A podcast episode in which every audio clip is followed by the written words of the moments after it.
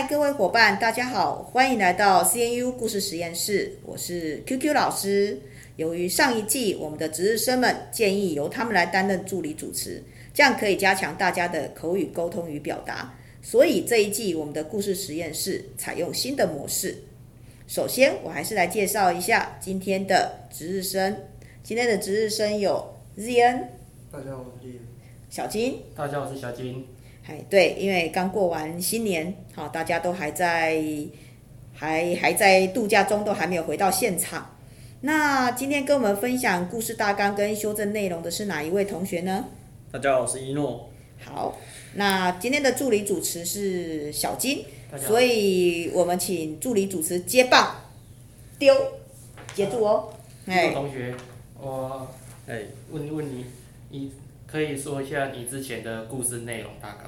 呃，我之前故事内容大纲是，就是一个十九岁的大学生，他叫小一，然后他自己一个人在在校外租屋打工这样，然后然后他的，但他在打工的期间突然遇到上司，突然要劝退他，就是把他开除这样子。那他本来就已经。很忧郁了，然后也有忧郁症的情况下，他就变得愈加阴暗，他愈加愈加就更严重。然后他甚至看见了就是不知名的生物这样子，然后那那个不知名的生物在他的陪伴下，他就逐渐正视自己想要做的决定跟他的想法，然后也做出不后悔的行那个决定这样。那就是其实，呃，我的预想是有两个结局，开放式的，一个是他真的去自杀了，另外一个就是他继续活下去。这就是大概的故事摘要。所以你在里面形成的，就是你刚才所讲的那些，就是融入，你有没有融入一些剧情或者是感情要素的？有没有形成一些？还是你把它重新改成其他的？主要是新增感情要素，就是新增了一位女主角，是跟他同班的同学，叫小薇这样。然后刚好，那就是把这一天是刚好是小一的生日，然后他要到小一的这个住处，要跟他庆祝生日这样。但发现了，但发现那位那个不知名生物制造出了一些混乱，所以他发现。一切好像不太对劲的时候，他就跟着上楼，然后看到了小一准备准备跳楼。那一诺同学，为什么你要修改这些故事内容？是为为了增加故事的逻辑，还是悬疑呢？嗯，不过因为我还没讲完，所以就是他。增加悬疑是后面的部分，因为，呃，其实悬疑的部分是那个不知名的生物，其实是是他的他已经自杀的哥哥，但他在他面前自杀，所以他小一自己也得到忧郁症。那哥哥其实这个哥这个不知名的生物其实是他哥哥，那。他其实是是为了陪伴陪伴死者，就是让他应该说也不是陪伴死者，是要为了陪伴他们走完最后一章最后一层，让他们的嗯，让他们最后的决定是有信心的，然后有有人陪伴的。所以你这故事增加女主角是为了故事的逻辑，就是他的多加一些爱情，就是。对对对对，因为他后面他后面还有一些段落，就是嗯，就是包括女主角去在这个中间中如何说服他，那没有说服成功的时候，女主角做了什么样的行为？可能她冲上去拥抱了他，然后把他救了下来，并跟他说了，他可能会跟他说：“我跟他一起分担他的痛苦。”然后一起陪他死，然后才让男主角释怀，释怀他心中的忧郁，释怀他心中的那个不定。然后才让他心中多了一个，他可以嗯，真正有有一个有地位的人，有一个有有分量的人在那边，才可以支持他活下去的动力。嗯、他找到了生命的意义，应该这么说。对对。好，那你刚刚讲到你还有修改的哪些？呃，主要就是女主角的部分跟，然后那个倩，那个倩不知名生物就是他哥哥，嗯，呃、化为的一个形体，呃，主要是修改这些，就大概是主要是这主要是修改这样这两这两个地方、嗯、这两段。好，那刚刚你有提到说你的开放式的结局有两个，对。那这两个结局里面，你自己比较偏好哪一种结局？呃，修改前跟修改后都都有两个结局。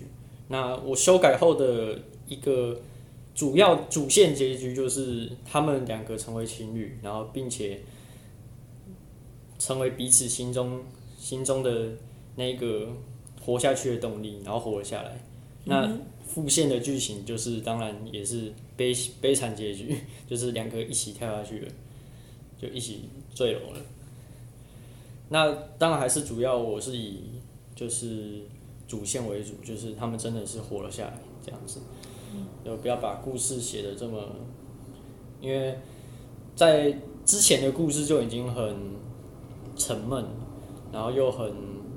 整个故事都已经很没让人没希望这样子，那我不希望再让修改过的故事更更加郁闷那种，让大家都哦好像笼罩在整个雷云啊乌云密布的天气，然后又在下雨，整个整个环境都很潮湿又很很阴阴暗。嗯，那我还有一个问题哈，那。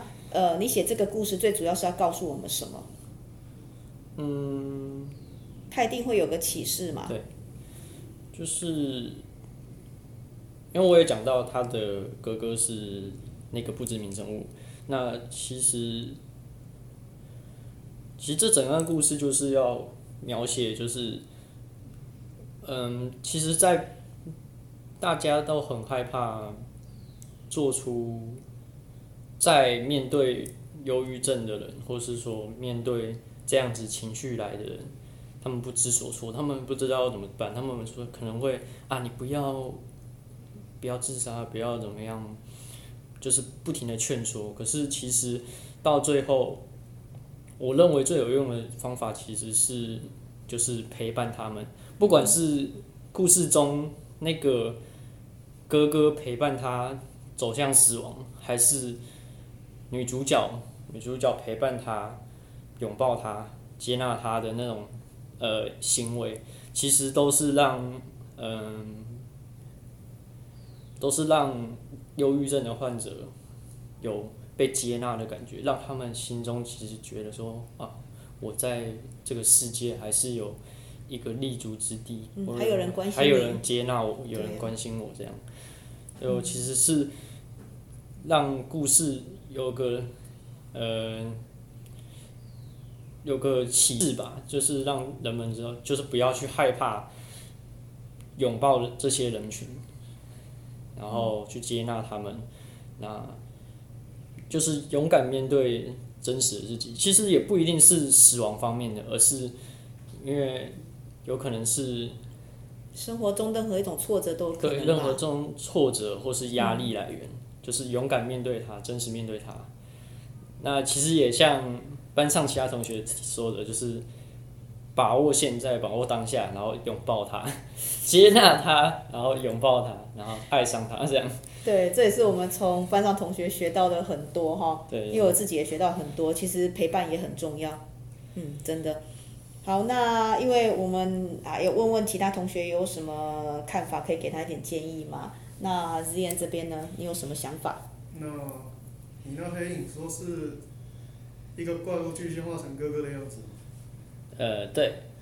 那男主得了忧郁，我觉得可以改成那个那个黑影其实就是压力的来源。哦，是是有这样子的想法，嗯，不过我在写这个故事的当初就是已经，它有点这个生物其实是有点，它也不算死亡的代表，但是它是，呃，一个领导人们做出正确决定的一个生物，而不只是限制于死亡。也不只是限制于男主角的心理方面的，嗯，一个阴霾吧。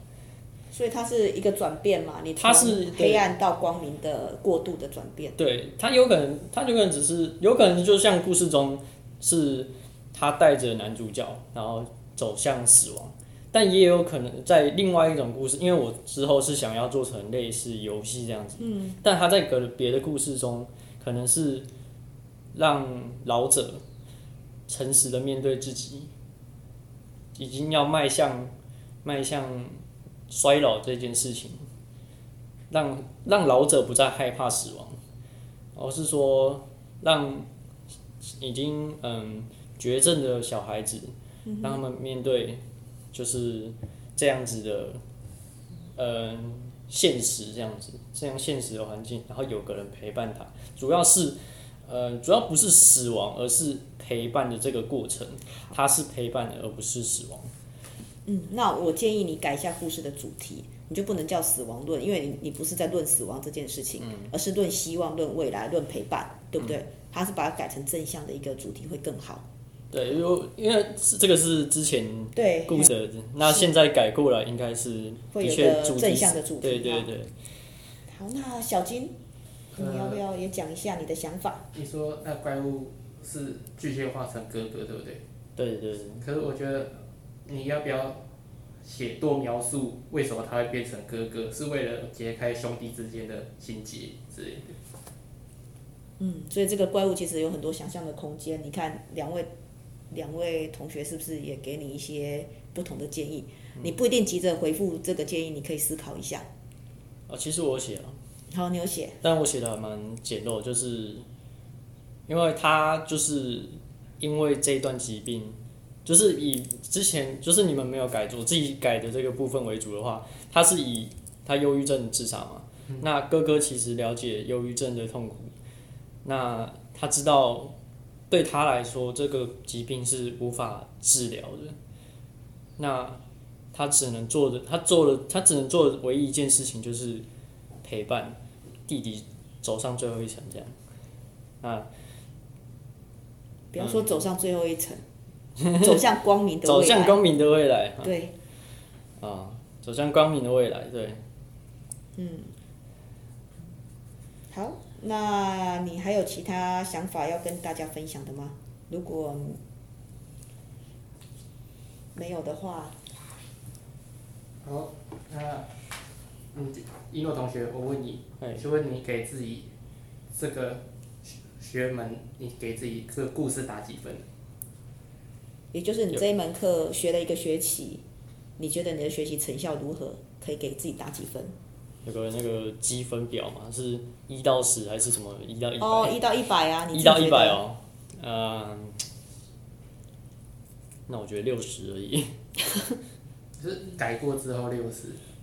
才六十啊！改过之后七十吧。七十到加往上几分？嗯，我觉得还是有点太过于简单明了。我觉得要写的，我我会有想要写的再更更深入一点吧。深入一点，然后不要那么好看出来故事的表面，而是让人反思这个故事其中到底在写什么，就就是有吸引力，但它又不是那么好的了解。但我写的太白话，这样。对。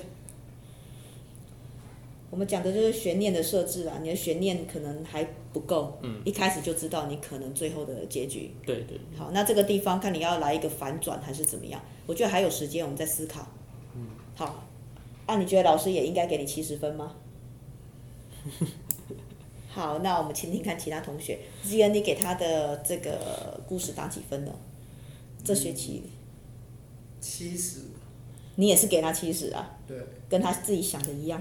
因为照这个想法，它有两个开放式结局，然后又要修改中间的，我觉得可以改的空间很大。嗯，他如果再修改，有可能改到九十分哦。对。因为他这个故事其实故事张力很大，而且现在年轻人普遍遇到的问题，他有很好的一个出发点跟解决方案。嗯。好，那我们谢谢助理主持小金的努力。好，那也谢谢 ZN 参加我们的讨论。好，那我们今天的节目就到这边，谢谢各位，我们下次见，拜拜。拜拜。